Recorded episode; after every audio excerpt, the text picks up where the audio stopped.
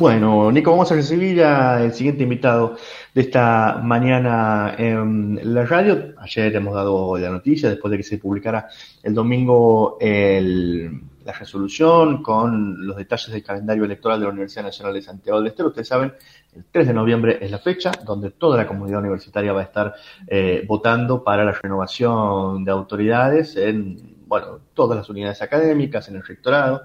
Eh, así que, eh, bueno, empiezan oficialmente los, preparativos de cara a esa elección. Y para conocer más detalles acerca de cómo viene la mano, qué cosas hay que tener en cuenta, cómo vienen los preparativos, además en el contexto de la pandemia, está en nuestro estudio virtual en esta mañana.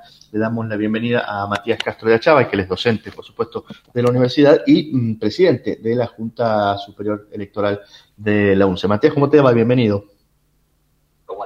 ¿Cómo estás, Ernesto? Un gusto y bueno, saludos a toda la audiencia ahí. Este, gracias por este espacio y por difundir un acto electoral nuevamente, digamos, en nuestra universidad. Así es, que por suerte, a pesar de, la incertidumbre que había y de la pandemia, marcha para adelante, ¿no? Sí, sí. Eh, bueno, estamos viendo que las elecciones este año en general se han ido normalizando, se han ido realizando por supuesto con, los protocolos correspondientes, pero en todas las instituciones, no solo educativas, eh, universitarias, que tienen eh, la posibilidad de elegir sus autoridades, eh, sino también en colegios profesionales, y bueno, ahora hemos vivido la elección nacional, digamos, en todos los distritos del país, así que eso nos da una tranquilidad de que se pueda llevar adelante el eleccionario, ¿no? Eh, Matías, la, universidad va a estar renovando completamente sus autoridades en este esta selección del 3 de noviembre. Así es, así es, sí. Este, cada cuatro años sucede esto, eh, ustedes saben, y la audiencia de gran parte también lo sabrá, se renuevan eh, autoridades desde el cargo de rector y decanos, este, como así también miembros de los consejos, de los consejos directivos, de los consejos superiores, en caso de de, la universidad en general y de los consejos directivos en caso de la facultad. Eh, sí, en todos los ayuntamientos también hay que aclarar, participan todos los docentes, no docentes, egresados, estudiantes. Esto hace al, gobierno y a la autonomía, digamos, de la, de la universidad, y bueno, es algo que este, se celebra, creo, debe celebrarse eh, en un marco democrático, ¿no? Así que, eh, sí, esperemos que, haya una buena participación y, estamos trabajando. La Junta que me toca a mí presidir es eh, una Junta integrada por todos los ayuntamientos eh, y trabajamos, digamos, colectivamente con un órgano colegiado que va resolviendo algunas cuestiones y, contribuyendo a algún aspecto. Y aparte también hay juntas eh, de cada facultad, este, que son juntas electorales de facultad, donde van a tener la tarea de llevar adelante las elecciones dentro de, su ámbito este, de cada facultad. Son las que se encargan de los preparativos. Matías, ¿qué, trabajo tienen por delante ahora en lo, inmediato?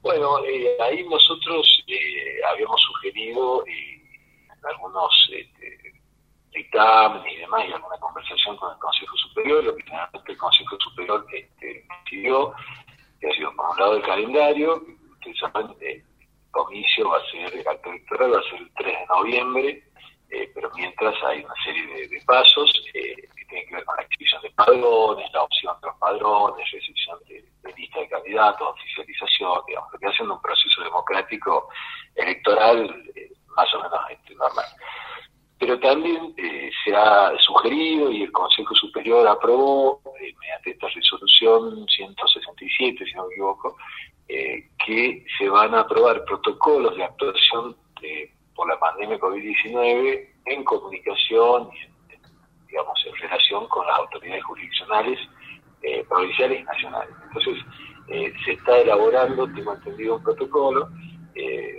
porque además recordemos que en nuestra universidad se han llevado elecciones, a cabo elecciones el domingo, ¿no? Este, Ha sido uno de los centros donde ya se ha votado, y eso ha sido, creo que es una buena una buena experiencia porque ya hemos tenido un acto eleccionario en, nuestras instalaciones y, bueno, este, esto nos da también tranquilidad que se ha podido llevar adelante un acto eleccionario cuidando la salud de todos los que participaban y cumpliendo con todos los protocolos, así que este, bueno, esto digamos es una, buena señal.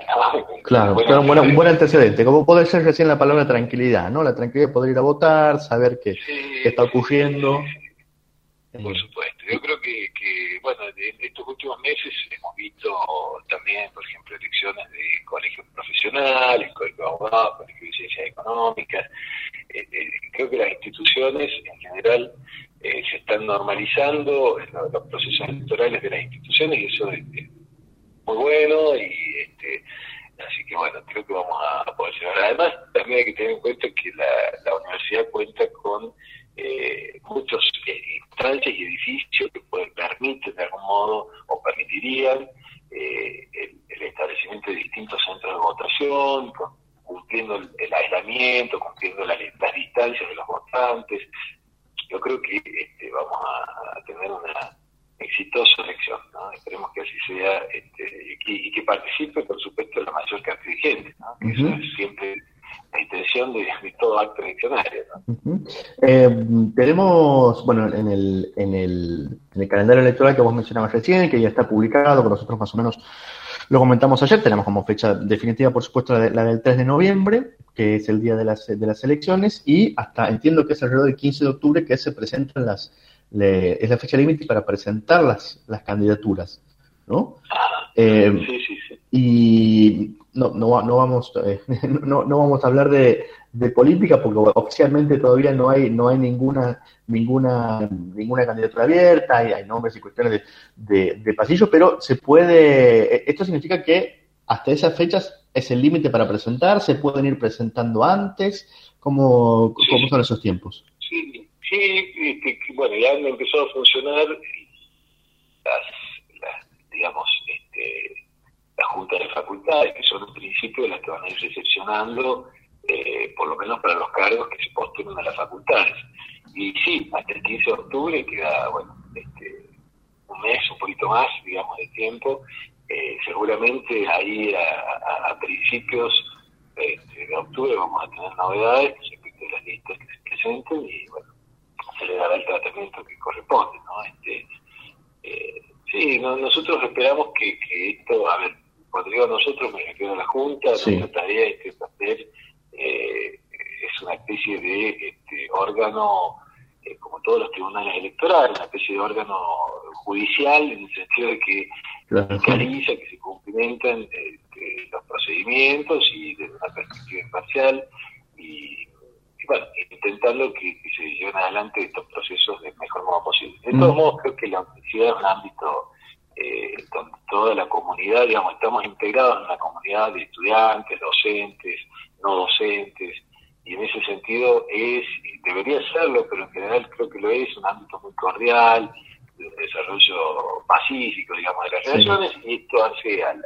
al, autogobierno y a la autonomía, eh, que es un logro de nuestra universidad, de, nuestro país y de gran parte de, a partir de nuestro país, como todos ustedes saben, digamos, este, de gran parte de la historia de la universidad del mundo, eh, y, me parece que es muy eh, próspero y, positivo que participe la mayor cantidad de gente. En un debate que, sea lo más este, eh, democrático, abierto y, sano posible. Así que, pero bueno, nuestra tarea se limita solamente a esto, a, fiscalizar que se lleve adelante el proceso, no tenemos intervención en, las cuestiones este, políticas en el sentido de este, las propuestas eso quedará para los, los eh, electores.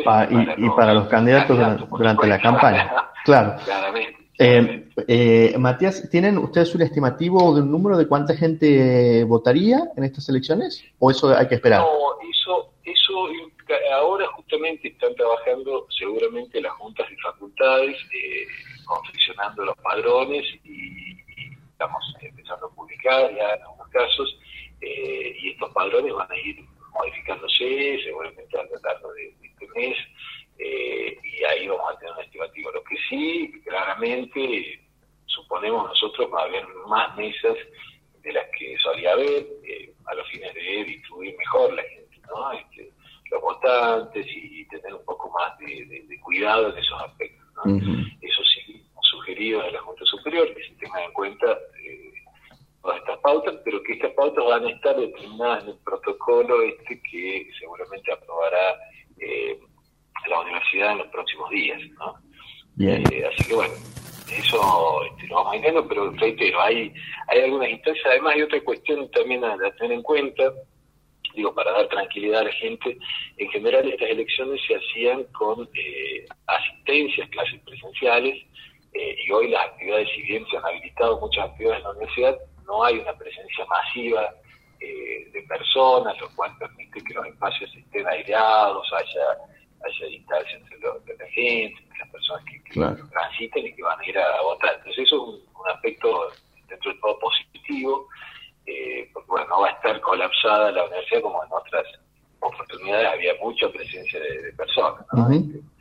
Y bueno, esperamos que, que sea eh, Matías, por último, ¿alguna recomendación para tener en cuenta para la gente que, va a votar, fechas o lugares o, temas para, para, estar atento para el padrón, por ejemplo?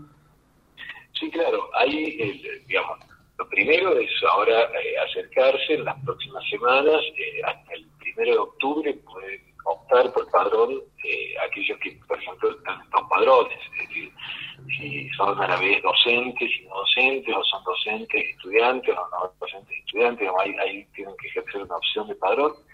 Eh, cada uno se acerca, por supuesto, facultad y, lleva adelante esta opción. Y sobre todo el día de las elecciones, el, 3 de noviembre, tener en cuenta que es un acto eleccionario que, que dura bastante, desde las 9 de la mañana hasta las 6 de la tarde, eh, creo que las, recomendaciones las, las vamos a difundir o las va a difundir la universidad cuando esté aprobado el protocolo y, cuando este, formalmente, digamos, cuando con eso, pero en realidad ya las conocemos todos, ¿no? Mantener la distancia, usar barbijo.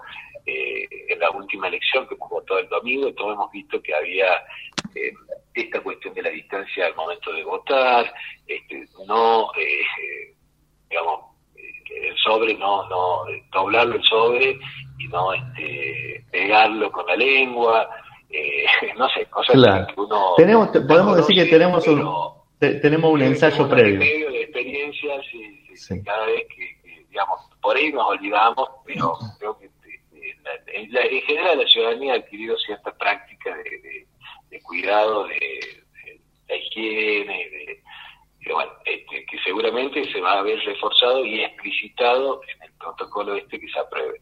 Pero bueno, este, creo que también, eh, por supuesto, una decisión personal de, quienes eh, seguramente quien tenga miedo y no quiera ir a votar, pero, pero creo que la gran mayoría, lo hemos visto en la elección del domingo ha habido una, fuerte participación, me parece, porque uh -huh. no los diarios.